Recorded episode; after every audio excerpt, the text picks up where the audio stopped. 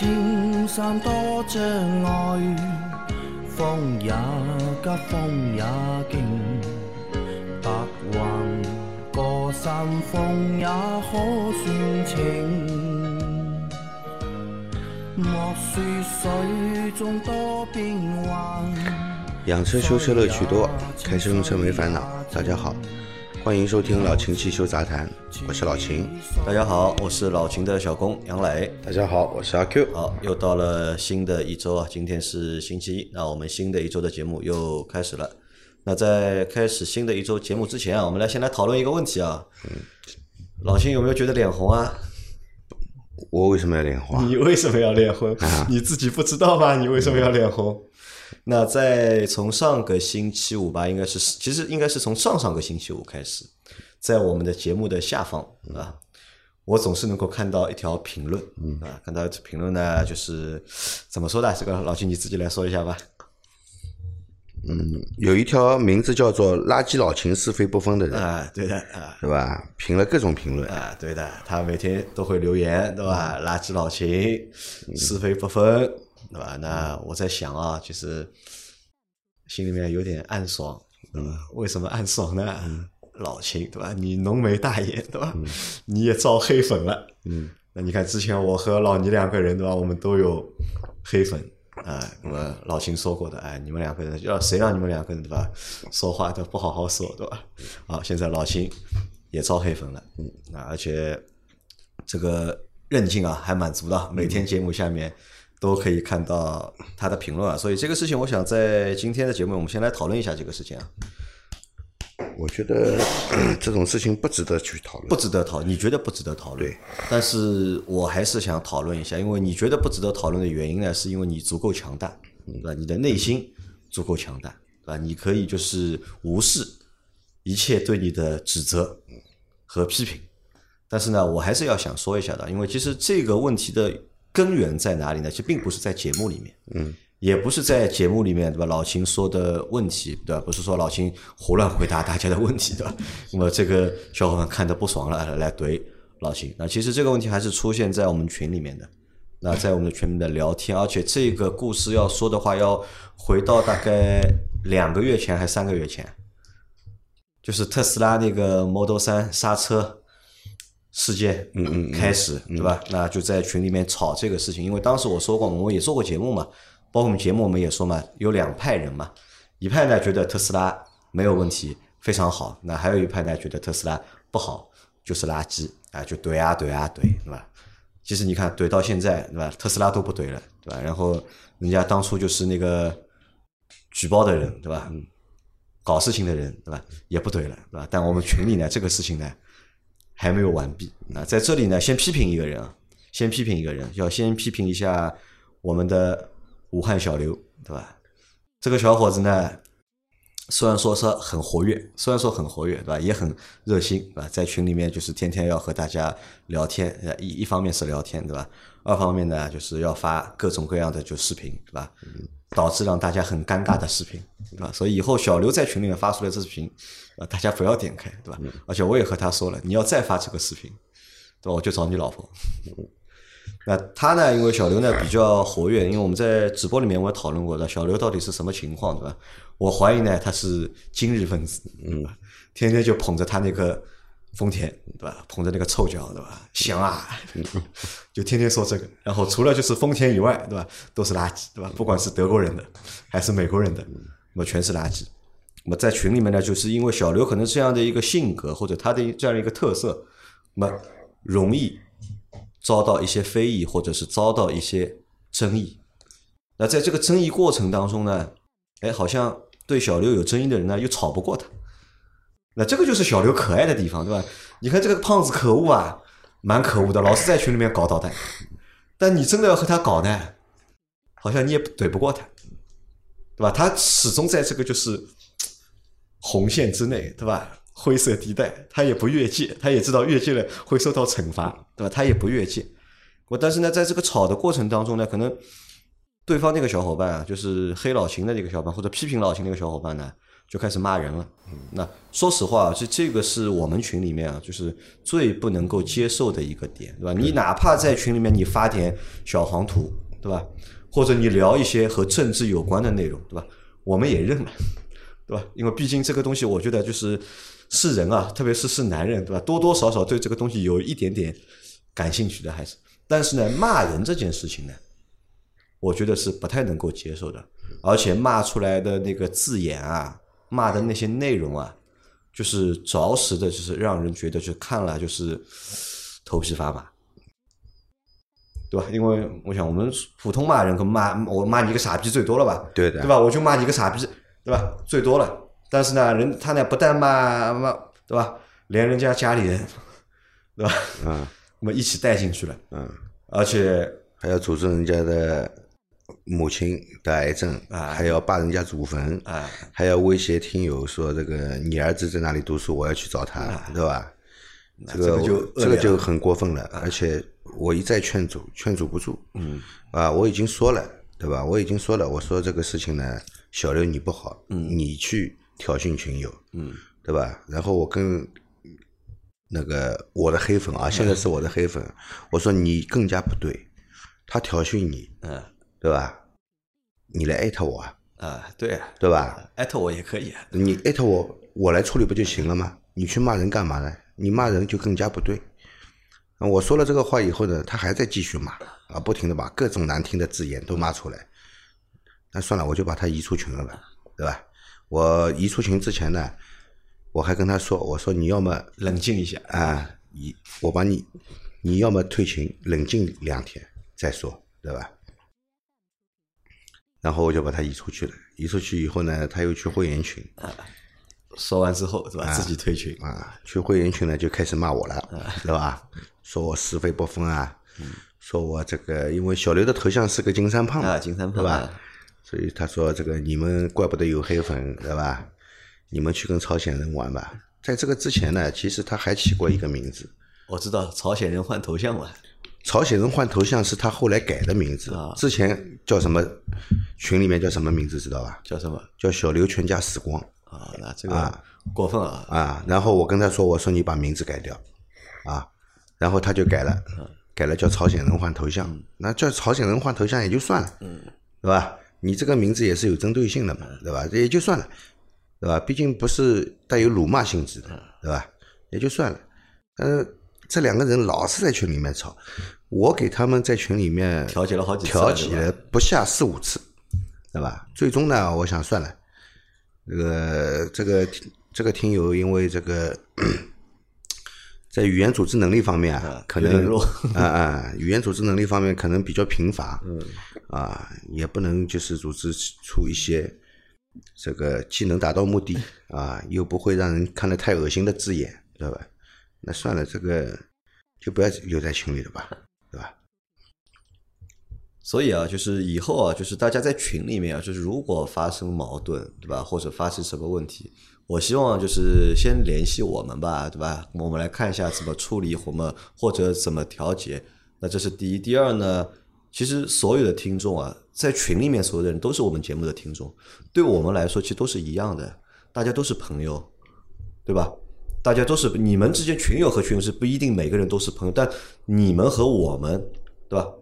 我们你既是我们的听友，我们也是你们的朋友，所以我们当中是不会存在什么就偏袒谁啊或者怎么样啊，这个是不存在的。就是我们有事情讲事情，对吧？该怎么样就怎么样。所以就是大家以后在群里面还是尽量就是克制，好吧？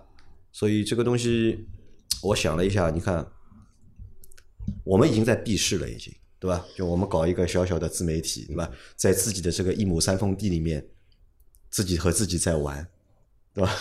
我们觉得我们已经很避世了，但是没想到呢，对吧？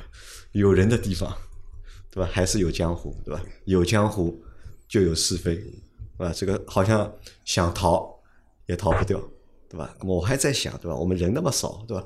我们就这么几千个人，对吧？我不是说我有几十万个人，对吧？那么当中这个意见那个意见，而且你想，我们连女人都没有，对吧，在一个群里面全是男人的群里面，对吧？还会吵架，这个我想，说实话想不太通啊。说实话，真的想不太通啊。呃，又让我想起一句话：呃庙小妖风大，对吧？虽然说人少，对吧？但是还是会有各种各样的怪的事情。所以还是希望大家能够就是珍惜，就是大家能够认识或者能够相聚在一起的这个缘分，好吧？不要把事情做的就是太难看，或者是太让其他的人觉得不舒服，吧？稍微就是克制一下。那最后还是说两个事情，一个就是关于小刘，还是要批评小刘，对吧？就是群里面正常互动就可以了，好吧？不要再发那个视频了，对吧？你再在群里面再发一次那种视频，对吧？我第一个把你踢掉，而且肯定的，而然后再想办法找到你老婆，对吧？把你的直播内容通通发给你老婆听，好吧？请你自重啊，这是第一个点。第二个点呢，就是也想告诫，或者也不叫告诫吧，就劝诫，就是和那位离开群的小伙伴有相同心理的用户啊，就是因为那个他一直在说特斯拉好嘛，那因为在我的认知里面，就是我们无法去判断特斯拉好还是不好。那如果你是特斯拉的用户，你拥有特斯拉的产品，那我觉得你可以站出来说这个东西好还是不好，或者是回应别人，对吧？但其实你也不是特斯拉的用户，对吧？你也不是特斯拉用户，你为什么一定要帮特斯拉去做这个维护呢？对吧？你到底是针对人，还是针对事，还是什么？就大家都年纪都不小了，都三十几岁、四十几岁的人了，对吧？脑子清楚一点，对吧？不要被洗脑，对吧？也不要被别人去灌输什么东西，有一点自己就是独立的思考能力，好吧？为什么我们要做这样的一个节目，对吧？做这个节目其实也是想通过这个节目让大家就是能够有自己去判断或者自己去思考的一个能力，所以不要再不冷静了，好吧？我而且我知道你还在听我们的节目，嗯，啊，你听我们节目，我们是欢迎的。那也不希望你再在我们的节目下面去留那些，而且你自己也看到了，你每次留完言之后，其他的听众小伙伴也都要来怼你，有意义吗？对吧？冤冤相报何时了？这位听友呢，之前的这个喜马拉雅上上面的那个名字啊，就病了就喝开水。啊，病了就喝开水。呃，对，如果你在听我们这期节目的话呢，我觉得这个多喝点开水。对，多喝点开水，这样可以败火啊。败火啊！好，那我们正式开始今天的节目啊。第一个问题是，三位大师你们好，我的一六年哈佛 H 六酷派现在开了五万两千公里，刚启动的时候车身抖动，开了一会儿再启动就不抖了，请问这是什么原因？怎么样处理？多谢。嗯，冷车启动，嗯，抖动，冷车抖启动抖动嘛，你看啊，开了五万多公里了，对吧？冷车的时候抖动呢，肯定是冷车的时候它这个燃烧不良引起的。嗯因为我们之前节目里面一直在说这个事嘛，对吧？其实有很多听友的问题跟它很相似的。因为冷车的阶段呢，那个喷油量比较大，嗯混合气浓度也高，对吧？这个对一个发动机来说呢，其实是不利于燃烧的。但是为什么冷车的时候要给它高浓度呢？嗯，因为要比正常的浓度呢更容易点着，对，嗯对吧？那么可以维持一个怠速，不会说发起来又马上熄火。但它燃烧的情况其实是不好的。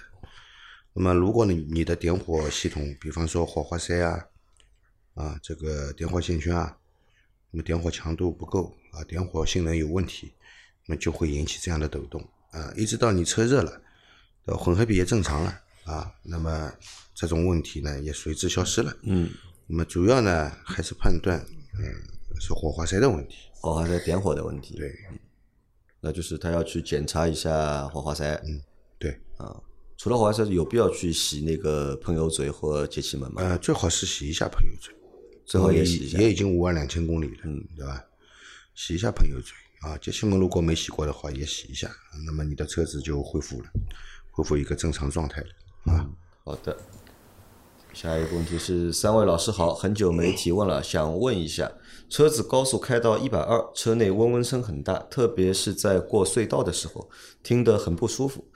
才不呃不知道做四轮轮框隔音和后备箱隔音会不会好点？谢谢，祝节目越办越好。车速到一百二，车内嗡嗡声响。车速到一百二的时候，车内嗡嗡声很大，是吧？嗯。啊，过隧道的时候听得很不舒服，到隧道里面嘛，声音更大了，有回音了嘛？对对吧？那可能是轮胎的胎噪的问题。嗯啊，可能是轮胎胎噪的问题。嗯，做隔音会不会好一点呢？这个做隔音会稍微好那么一点点，但是不会有明显的提升，不会有明显的提升。不会有明显的提升啊，除非你是做整车隔音啊，就整车隔音的话可能会好一点。啊，对的。但是整车隔音的话代价很大，嗯，啊，没什么意思。如果你只做四轮，四轮这个轮拱里面的隔音，嗯，呃，效果不会很明显的。效果不会明显。对，啊，好的。好，再下一条，三位老师好，真心喜欢这个节目。我的车是威兰达，加油前表显可以开一百五十公里，九十二号汽油，加了两百块钱整。今天江西回温州，到目的地高速跑了五百二十公里，表显可以开一百七十八公里，一公里差不多四毛，算省油还是费油？最后一个问题，自己不小心把蜡打在塑料板上，白白的，喷呃喷表板蜡过后又还原了啊，还有没有其他方法回到以前黑色的方法？祝三位身体健康，发发发！啊，这个每公里四毛钱已经很省油了每公里四毛，啊。一公里四毛跑高速，你折下来的话，大概也就四毛两升，就四升四升多一点。嗯一百公里四升油多，五升油都不到。嗯，应该在五升油，算很省了。算很省了啊。那这是因为高速的关系，对吧？所以会比较省油。嗯啊，好的。那然后他还有后面那个问题啊，就是他把那个蜡弄在仪表台上了嘛，不是仪表台塑，料板，塑料板嘛。对，车身的覆盖件的一些塑塑塑料板，两种，一种的话呢，拿个打火机烤一下，烤一下，呃，不不要烤，这都塑料要烤化掉的，别让它烤化嘛，就啊稍微让它蜡这个难度加热一下。这个难度太哦，高了你的意思就把蜡化掉，那当然就跟厨师掌勺一样嘛，烤一下。要不就是听老秦的那个，看看他有什么办法吧。呃，你可以用什么呢？用那个，啊，表板蜡，他用过了嘛？表板对我用啊，一开始他说发白，我跟他说你用表板蜡喷一点，对吧？喷好了以后好的，他说表表杆表板蜡干掉以后又发白了，对吧？那你就用那个吧，用柏油清洗剂吧，柏油清洗剂，把蜡洗掉，柏油清洗可以把蜡洗掉。可以的。啊，好的，呃，柏油清洗剂可以把蜡溶溶解掉的。好的，那这个小伙伴你试一下啊。再下一条是三位老板好，我的二零二零款 Q 五 L 二点零攻的，行驶三点五万公里，请问需要换刹车油吗？这个车用五 W 四零还是零 W 的四零的机油？我有台一点四的 Q 三，之前秦老板说用五 W 四零，现在我还有四升没用完的，可呃问问问可以现在用在 Q 五上吗？谢谢老板。嗯，二零二零款是吧啊，？三点五万公里需不需要换刹车油？二零二零款的应该是那个了，国六 B 的了，啊，对，最新的一代嘛。那应该是有颗粒物捕捉器的。嗯，那么你之前用的这个机油啊，那不一定是低灰分的机油不一定能用，对吧？啊。就如果不是低灰分机油的话，我建议你不要用。嗯啊，还是用厂家的就是指定的机油，嗯，对，而且它现在应该二零二零款到现在还在保嘛，嗯，还在那个质保期内，对也不建议你在外面更换机油，还是用就是四 S 店的，他说用什么油你就用什么油。对。那三点五万公里有必要换？另外你还有四升啊，你这个车四升机油不够的。这个车四升不够，对，这个车要要五升机油。五升啊。好的。那三点五万公里需不需要换刹车油？嗯，到四万公里换吧。到四万公里换，对，现在没有必要换。对啊，好，再下一条，三位大神好，本人一四款卡罗拉一点六，最近在高速行驶时一百二十码，转速两千五转左右，车子会出现窜动，油门深踩去也不提速了，就好像断油了的感觉。去维修店检查，师傅清洗了空气流量计后，开了两趟高速，七百公里左右之后又出现这种情况，行车电脑也没有出现故障码。出现针对这种情况的，我要检查哪个方面？嗯，高速一百二十码，转速两千五百转左右，对吧？车子会出现窜动，深踩油门不提速。嗯、那可能是一个进气信号的问题吧。啊，可能是进气信号问题，也有可能就是进气量的问题，嗯都有可能。就进气的问题。对，那么洗了你洗了这个空气流量计以后，觉得这个就好了，嗯，对吧？空气流量计的话，现在空气流量计基本上就是都是热模式的，不像以前热线式的呢，这个如果脏了啊，洗一下它会恢复正常的。那么现在都是用热模式的，其实洗的话解决不了问题的。真的是它出问题了，洗是解决不了问题的，只有更换。那你洗一下以后它就好了，这个我个人认为不太合理。不太合理。不太合理。这个东西热模式的现在是洗了没有用的？如果你是热线式的，那洗的是有用啊。那么我觉得主要原因可能还是节气门这一块的问题。就进气部分节气门啊，节气门啊，我觉得还是节气门的问题。你不行的话，你对节气门做一个设定啊，清洗一下节气门，再做一个基本设定。做好了以后，你再去试试车看看，好吧？好的。啊，再下一条，三位老板好，老铁粉了，直接上问题。虽然不是西米会员，但每期必买啊。今天问题上周提过，可能是提的晚了，错过了你们收录时间。我最近想给新车贴车衣，我的目的不是为了给车保值，主要是防止洗车时把油把车油漆洗花了，对吧？我以前那台车到处是花纹，估计就是洗车给洗出来的，所以在纠结到底是贴车衣还是花一千五百元去镀金。秦老师和阿 Q 见车识广，所以恳请赐教。为了不让洗车时候把车刮花，对吧？到底是去贴车衣好，还是去镀金好？如果是这种目的，那就是贴车衣吧。嗯镀了金之后，怎么说呢？因为镀了金之后的话呢，相对来说你有一层看不见的那一层东西在保护你的车漆，但是它并不是说呢整个车的镀金的一个消耗或者说损耗量是一致的，可能说机盖、车顶、后备箱的损耗是最高的，还有保保还有保险杠。那等到你下一次再要去做补的情况下的话呢，相对来说做的比较靠谱的，肯定是先要做全车的清洁，甚至于说局部的抛光。你抛光的话呢，不可能只抛你的一个镀金层，嗯，你的面漆肯定也会被抛掉一层，然后再重新再做镀镀金。如果说你的目的是要让你的车漆的亮度一直维持在一个新车的状态，那这个情况的话呢，我是建议就是做车衣吧，做车衣，因为做了镀金之后，你还是需要做维护。因为一劳永逸的方式呢，其实是贴车衣嘛。对，因为你即使镀了金，时间长了，都会退掉的。不管你在哪里啊，除了在新疆、西藏之外，不是除了在西藏，空气比较好，那高原地区嘛，空气中的灰比比较少之外，你别的地方，嗯新疆也有沙亚尘暴，对吧？全国各地的空气质量都不是太好的情情况下，你做了镀金，也就能维持个半年左右，最最最多。我觉得半年都不一定维持得到。上海这种地方碰到个黄梅天，基本上搞个两三个月，基本上就开始有一些退化了。半年最多，然后的话呢，你又要再做一遍，等于说的话呢，是一直处于一个长期的一个消费。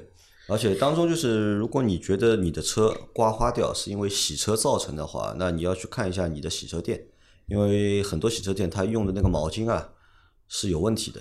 包括毛巾，包括它的洗车的海绵，都是什么呢？都都是一大桶，一个类似于像垃圾桶的这么一大它它一。块布对吧？洗好多台车一，天洗多少车，这块布就擦了多少次。因为我们看到过非常考究的洗车，洗一台车要用好多条毛巾，不同的部位，对吧？用不同的毛巾，然后洗完一次之后，这个毛巾就回收掉了，重新去清洗了。那可能是由于你洗车的过程当中，就是你贪便宜嘛，或者这家洗车店它不够讲究或者不够专业，在你洗车过程中用的用的工具是不对的，所以把你的车的车漆刮花了。那你呢？还有一个想，我还有一个建议什么呢？你可以考虑啊，你增加每次洗车的这个单价。如果你本来是花二十块钱洗车的，那你可以去稍微好一点的地方。跟别人如果是五十块洗的，他洗的比较考究，哎，那你也可以解决这个问题。你现在洗次车多少钱？我洗次车嘛，我看的呀，就是我那台大车，我大车我就去哈弗高那里洗，三个月洗一次。小车嘛，大概就一个多月吧，一个月洗一次。就每次去超市嘛，超市下面有洗车的地方嘛，我去买东西就车停在他那里洗一次车，四十块钱。哈弗广那里面贵一点，一百一百多块，一百五。但他那个惊喜嘛，啊，所以这个你根据你自己的实际的情况来考虑啊。建议你贴车衣，但贴车衣的话呢，一定要贴那个 TPU 材质的，别去但车衣贴。贵啊，你想啊，贴车衣对吧？你贴个车衣对吧？你三千块的就不要贴了，对吧？对，至少你起码六要七千。六千以上的，对吧？看你车大小，如果你大车的话，估计要七八千啊小车的话也要六七千。啊，你折下来算一下，你一年洗多少次车，对吧？如果你每个月都要，每个星期都要去洗车的，那可能成本比较高。但我相信一如果，像我这种一个月洗一次的，但我相信一点，贴了车衣的车主对于车这个东西的保养，应该会比不贴车衣的车主相对来说更加会爱惜，更爱惜一点。更爱惜一些。老秦有建议吗？就贴车衣吧，贴车衣，对吧？你既然这么这个心疼油漆被刮花，一劳永逸，对吧？对吧？那就贴车衣吧。好，再下一条，口碑必须第一名。现在汽车类只听这一个了。小时候梦想之车就是立标的皇冠三点零公爵王，现在皇冠都整没了，哈，这个是来表扬我们的。我们上周一的节目说了嘛，我们是口碑第一名嘛，但是很后悔做了那期节目，说了那段话，对吧？不应该说那段话，他妈的说了之后，可能被平台的人听到了，对吧？现在那个排行改掉了又。我们又退出了，就是前三前三了，对吧？然后现在排在前三的是三个评分九点五分的节目，嗯，啊，可能那个榜单啊，我觉得有可能是人为的，对吧？有一段时间可能系统自己是根据系统的这个 标准去排的，然后我们做了那期节目之后，对吧？一嘚瑟，然后被工作人员听到了，哎，你们你们两个节目怎么配排在前三名呢？对吧？下去下去，对吧？把更牛逼的节目拉到前三名来。也不是更牛逼的节目，把对他们来说利益捆绑在一起的节目拉到前面去，对吧？大数据时代很正常嘛。好吧，反正大家在心里面记住，对吧？我们是排第一的就可以了。现在黄昏整没了，还不至于，马上出来一个对的皇冠，那个叫什么的？陆放。啊，对，皇冠陆放，用的是雷克萨斯 LM 的那一套液压球的减震，但不知道那个车得卖多少钱。如果上顶配的话，嗯。好，再往下，但皇冠那个车型有可能丰田会再给它一个新的，就是换代。其实小日本那边的话，其实新的皇冠也有啊，嗯，十五代还是十四代、十三点五，应该是十六代吧。十六代皇冠已经在日本卖了一段时间了，而且新皇冠的话呢，整体的感觉呢就是非常年轻化。如果换一个雷克萨斯的标，它就是它雷克萨斯的 GS。好，再往下走，呃，嘉实多为什么不行呢？是添加剂不行，应该不是三类基础油不行吧？嘉实多不行，是不是说明它的老师对吧？康菲石康菲机油也不行康菲石油，啊，康菲石油也不行，但是日本本土康菲七六销量很高啊啊，那这个可能是针对我们节目里面说到过机油，我们说美国本土不是日本本土啊，美国本土啊。这个为什么我们在节目里面会说嘉实多不行的？确，在国内市场啊，这个嘉实多机油这个给用户的体验不是很好，对吧？一个衰减期比较早，特别是衰减期比较早，就是我刚换了机油，跑个三千公里，发动机声音就变很吵，对，嗯，对吧？呃，发动机声音为什么会变吵？想过这个问题？油衰减了嘛。对，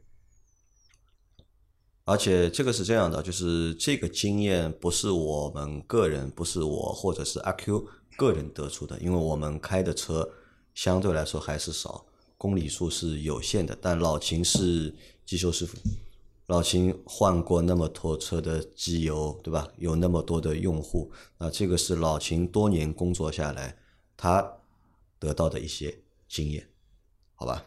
这个不是说一定要去黑他或者怎么样，这个是我们长期时时间用下来，老秦得到的一个经验。对，其实也不是说某个品牌机油在中国不行，而是什么呢？呃，版本不一样。版本不一样我们的机油在国内也有行货跟水货嘛。嗯，我相信你，如果真的是美国的那个进口的机油加速到中国来，如果同样加在现在主流的一些车里面的感觉，会跟国产加速有一些区别。其实就跟什么，就跟前几年奔驰的机油之前不是挺贵嘛，做四保养的话两三千、三四千很正常。当年的话呢，它的机油还是从马来西亚原装进口的时候，机油是比较贵。那为什么说现在奔驰做一次保养才一两千块钱呢？才一千多一点，六缸的也就一千六七。那全部机油的话都换成太长产的了。嗯，我们不能去说太长产的机油跟美跟进口的机油的标准有些什么区别，但它价格确实下来了。嗯，但它的体验的话呢，确实也是没有之前的机油来的这么好。嗯，但这个也是事实。好，再下一条，三位上仙，你们好，我的车零七年二点零经典马三 CD 机头拆下来，用棉签蘸酒精清洗过后，恢复读碟播放，但是碟片比较花的情况，还是有卡顿或播放不了歌曲，我可能是要换一个新激光头了才行。市场有红光头和蓝光头两种，请问一下秦老板哪种更好一些？再加上现在已经绝版了的 CD 机头，我得好好的对待它，哈哈啊！这个你看这个类型的问题，做了四百多期节目了，对吧？好像第一次收到的关于车载的那个 CD 机怎么样维修保养？嗯，车载的 CD 机呢是这样的啊，你这个呃 CD 机头，你把它拆下来打开，然后如果这个激光头表面脏了，对吧？你把它清洁一下，的确是能够恢复一个读盘能力的，对吧？它表面蒙了一层灰嘛，嗯，这个读盘能力肯定会下降的，对吧？但是你不应该用酒精擦，不能用酒精擦，对用 WD 四零擦也比用酒精擦来的要好一些。，WD 四零也也不能不能擦，因为酒精去擦对这个 CD 机光头是有伤害的，嗯啊，你把表面的一层镀层就破坏掉了，应该就拿个东西就把它吹掉，把灰吹掉就把可以了，把把？把灰尘吹掉，或者是这个，或者是用专用的这个清洗剂，实在不行的话用蒸馏水也行蒸馏水也行啊，，但是不能用酒精。不啊不不，蒸馏水浇上去是肯定不行了啊，就是用棉花蘸一点这个蒸馏水，呃，对表面清洁一下，马上再把它擦干，让它吹干，好吧？用酒精洗的话呢，暂时洗干净了是好的，但是过不了多久，问题又来了。嗯，酒精会破坏这个光头表面的一层镀层的啊，好吧？好，那他现在要换，对吧？他说是换红光头好还是蓝光头好？嗯，CD 机原装用的都是红光嗯，啊，不是用蓝光的。蓝光有印象不了？蓝光蓝蓝光高清 DVD，蓝光是用在视频上面，小时候对吧？躲在宿舍里面看片子用的。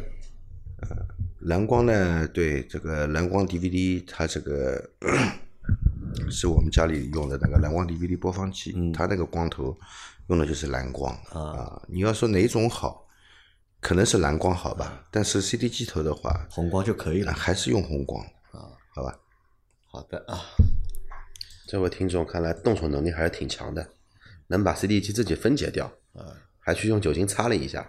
而且我我相信啊，这个小伙伴应该和老秦有同样的爱好，对吧？都喜欢听老歌，对，因为他要用这个 CD 机嘛。你看多少年市面上看不到有卖 CD 了，你别说能够有的还都是一些以前的嘛。我一九年不是有一台 G 幺八嘛，嗯，听那个开 G 幺八那会儿的话，我就把我以前那个那个房间里面的那种搁置的那些 CD 盘全部拿出来，因为 G 幺八配 CD 机。好在最后一条，主持人你们好，今天正好有个问题，最近向右打方向回正，用有咯噔一下的声音，去附近修理店检查，说是胶套坏了，需要更换一套，费用大概一千八百元左右。我的车是锐志，我以前也是丰田车，从来没有修过。现在丰田的配件怎么那么贵？不知道是不是被坑了？请问一下主持人，更换一对胶套价格大概在多少钱？谢谢。丰田的配件一向不便宜的一向不便宜，嗯，啊，这个丰田的配件，呃，就没有卖的很说很便宜过，除非你是去买副厂件，嗯，如果是原厂件的话，一向是不便宜的，好吧？那么你说现在出现问题了，检查下来是那个衬套坏了，对吧？它那个衬套呢是可以独立更换的，啊，的确是可以独立更换的，不用换下摆臂总成的。但是那个衬套是不便宜的。你说你去了附近的一个修理店检查了，对吧？然后他说更换的话一千八，如果他给你换是是原厂的，啊，保证是原厂件的话，那一千八其实不贵，不贵，不贵的。嗯，因为它是这个人工带材料的价格，对吧？如果你去 4S 店换这两个衬套，我不告诉你这个材料多少钱，我报个人工给你。啊 4S 店里面换这两个衬套，人工一千五。啊，人工就要一千五，对对吧？还不算材料的钱。对，而且有可能直接给你换摆臂总成，也不也不一定不换给你换。不换摆臂总成不换摆臂总，成它本来就是一个独立配件，那但它是压进去的，还是用螺丝敲上去的？用螺丝敲上去。那工程量还蛮大的，车顶起来拆摆臂，哦，先拆轮胎，再拆摆臂，然后还要拆减震器下面那个螺丝，拆完之后呢，把臂拿出来，再拆几个螺丝，再换下来，再装上去，还是 那一千八不贵啊，那赶紧去换。好，那我们今天的这期节目就先到这里。大家有任何关于养车、用车、修车的问题，可以留言在我们节目最新一期的下方，我们会在下周的节目里面一一给大家解答。我们明天再见，拜拜。拜拜。拜拜。